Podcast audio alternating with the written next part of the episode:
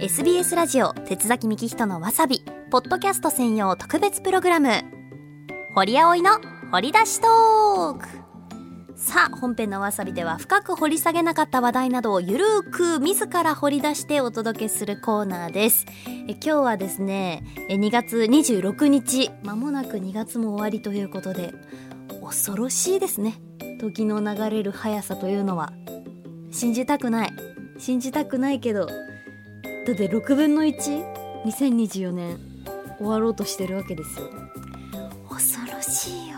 本当に。まあでも今日の、えっと、わさびの中でも私はこの間のリフレッシュ休暇のお話をして岡山に、まあ、広島に行ったっていうのは先週お話ししたんですけどその、えっと後にね一人岡山にも立ち寄ってそこで幼なじみのね中塚アナウンサーと会ったっていう話もしたんですけどマジでリフレッシュ休暇楽しかった。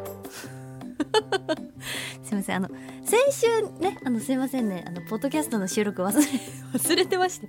忘れるなよって感じですよね。ほんとすいませんあのすっかり忘れてました。ごめんなさい。そうそれでまああの先週は広島のお話はできなかったんですけどあのわさびの中で話したのにちょっと付け加えてまだまだ本当はね話し足りないこといっぱいあってあーなんか写真見たら思い返せる楽しかったマジで。そうなんです。あの前回のわさびではだいたいこうざっくりとスケジュールバーッと話してそれで時間来ちゃったので全然なんかその中身についてお話できなかったんですけどかき小屋やばかったです。バケツ普通にこうなんかなんていうんですか？あの庭作業とかする時に使うようなバケツにもう牡蠣がーって詰め込まれて何個入ってんだろう。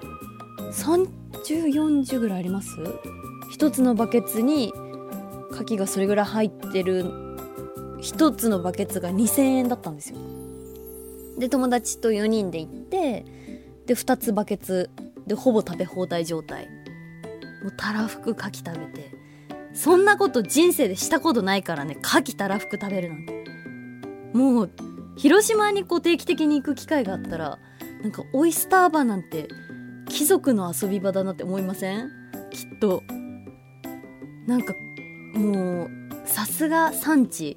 なんかほんと直送の場所ってそうだよな。こんなにお得に美味しいものが新鮮な状態で食べられるってもう醍醐味だよなと思いました。であとあの宮島の船渡る時船で宮島に渡れるんですけど電車みたいな感じで本当あの携帯ピッて IC チップとかピッてやってこう中に交通系の IC で入ってでもう10分おきにその往復便が船で出てるのでそれに乗るんですけど船に乗ることって生きててあまりないじゃないですか。だからなんか船ってワクワクしますよね。でこんなゆるいあの広島の思い出トーク展開してますけどあと一個こうすごいえって思ったのが牡蠣小屋行った時に2時間待ちだったんですよ牡蠣のそのお店に入るのが。でその間じゃあちょっとコンビニで時間潰そうって近くにあったコンビニであのイートインスペースでちょっとこうお茶とか買って談笑しつつけどやっぱり朝一で来てお腹空いてたので2時間これ待ってなくない？っていう話になりちょっとねあの肉まん買いまして。ちっちゃいやつちっちゃめの肉まんがあったのでそれを買おうと思ってそれ買ったんですけどかそしたらレジのお姉さんがこうコンビニのその紙にあのホットスナックのところ行って肉まん入れてこうテープで止めてっていういつもの手順あるじゃないですか。そこにからしと酢醤油の小袋つけて「はいどうぞ」って渡してくれたんですよ。でえっと思って「え酢醤油とからしつくんですか?」えそうそうじゃないですか?」みたいな「つきますよね」みたいなテンションだったのでこれ広島はご当地的なあれなのかなと思って。酢醤油で食べる肉まんはなんかこうちょっとなんていうんですか？小籠包チックな味わいですごく美味しかったです。これ全国展開してほしい。気に入りましたすごく。また広島で肉まん食べようと思います。なんじゃそりゃあとねあの方言。ぶちうめえとか？ぶちって言うじゃないですか。そうすごくっていうニュアンスですね。激しい様子を表す言葉。うん。ブチ美味しい系のみたいな感じですかね。全然広島弁使えそうな気配もないけど。そうであのあんまりこれラジオで言うのちょっとどうかと思うのであのダメだったらカットしてください。あのちょっと汚い言葉になってしまうんですけど。ぶち殺すってあるじゃないですか言葉。であれなんか私ぶち殺すってニュアンス的になんかブチってやられることだと思ってたんですよ。なんかこうね。潰す的なニュアンスを含んでるのかなって思ってたんですけどこれ広島のブチから来てるらしいですね。知らなかった。一つ勉強になりました。どうでしょうか？カット。あセーフ。セーフです。あの汚い言葉を使ってしまい申し訳ありませんでした。はい。ということで、まあ、そんなこんなであのー、まあまだあるんですけどね。話したいこと広島トークも岡山トークもまだまだでできるんですけど今日はメインこちらではありません。今日はこんな話メッセージ募集してみた。はい。ということですいません。もうあのこちらがメインです。掘り出しトークでもあのメッセージを募集することになりましてありがとうございます。今回1回目なんですけどいただきましたよ。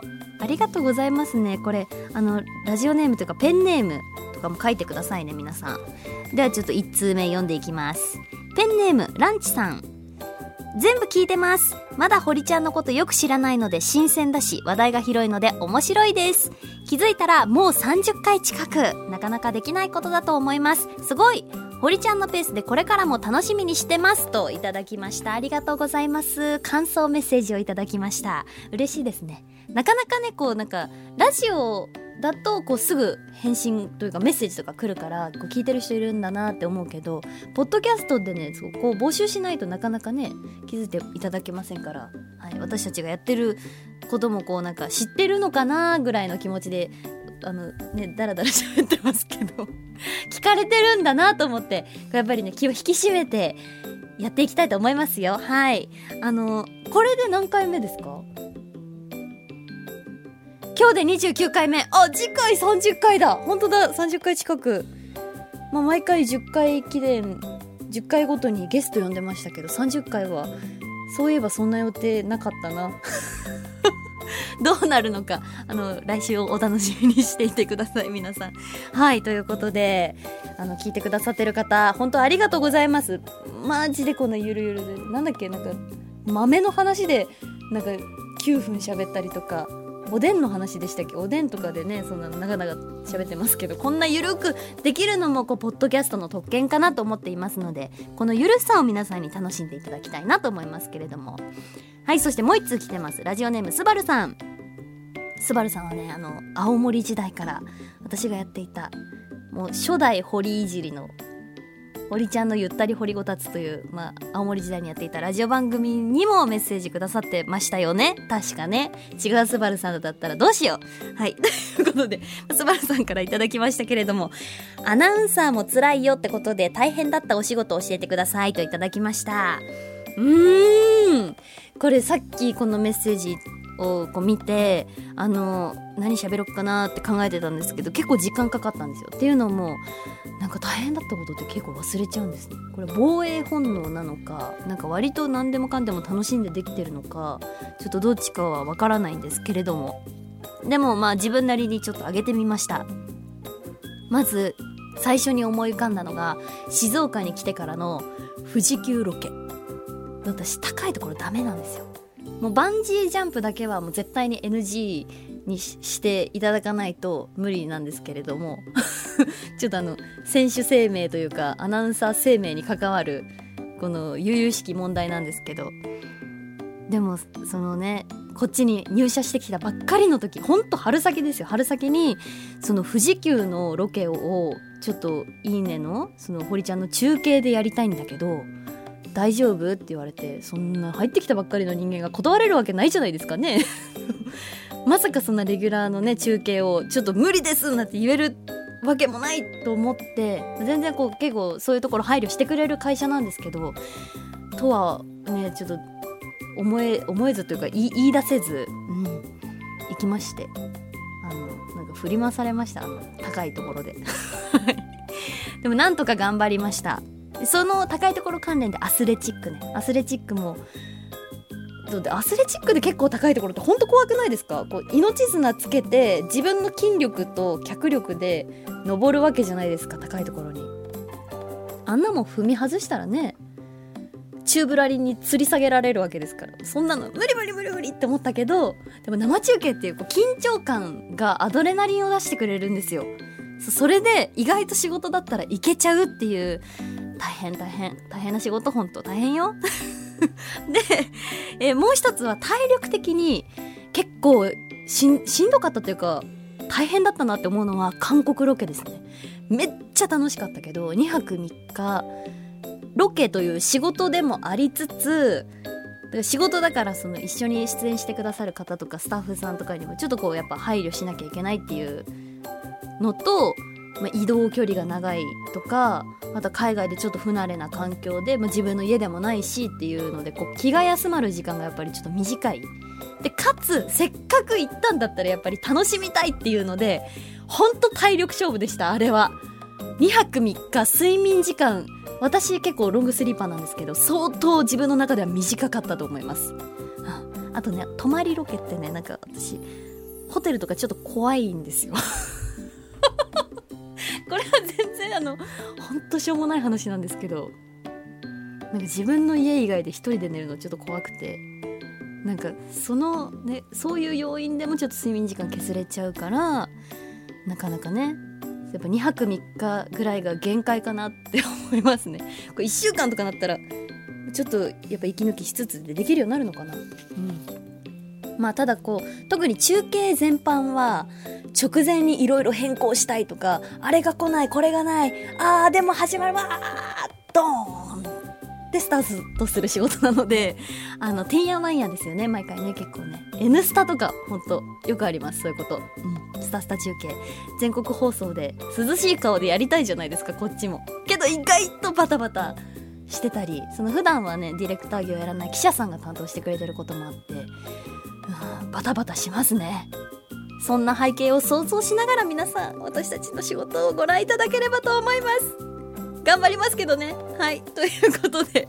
おお12分喋ってた。すいません。はい。そんなこんなで、あの、今後もゆるっとやらせていただきますので、掘り出しトークどうぞよろしくお願いします。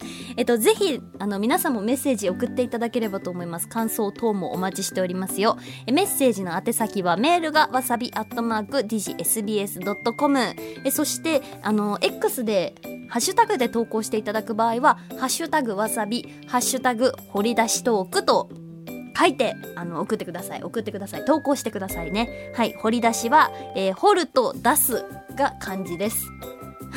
伝わった？これで。漢字ひらがな漢字ひらがなカタカナって感じです。はい掘り出しトーク。はいこれでお願いします。はいということで今日は初めてのメッセージ会でした。SBS ラジオ鉄崎幹人のわさびポッドキャスト専用特別プログラム堀葵の掘り出しトーク。今日はこれにておしまいです。皆さんありがとう。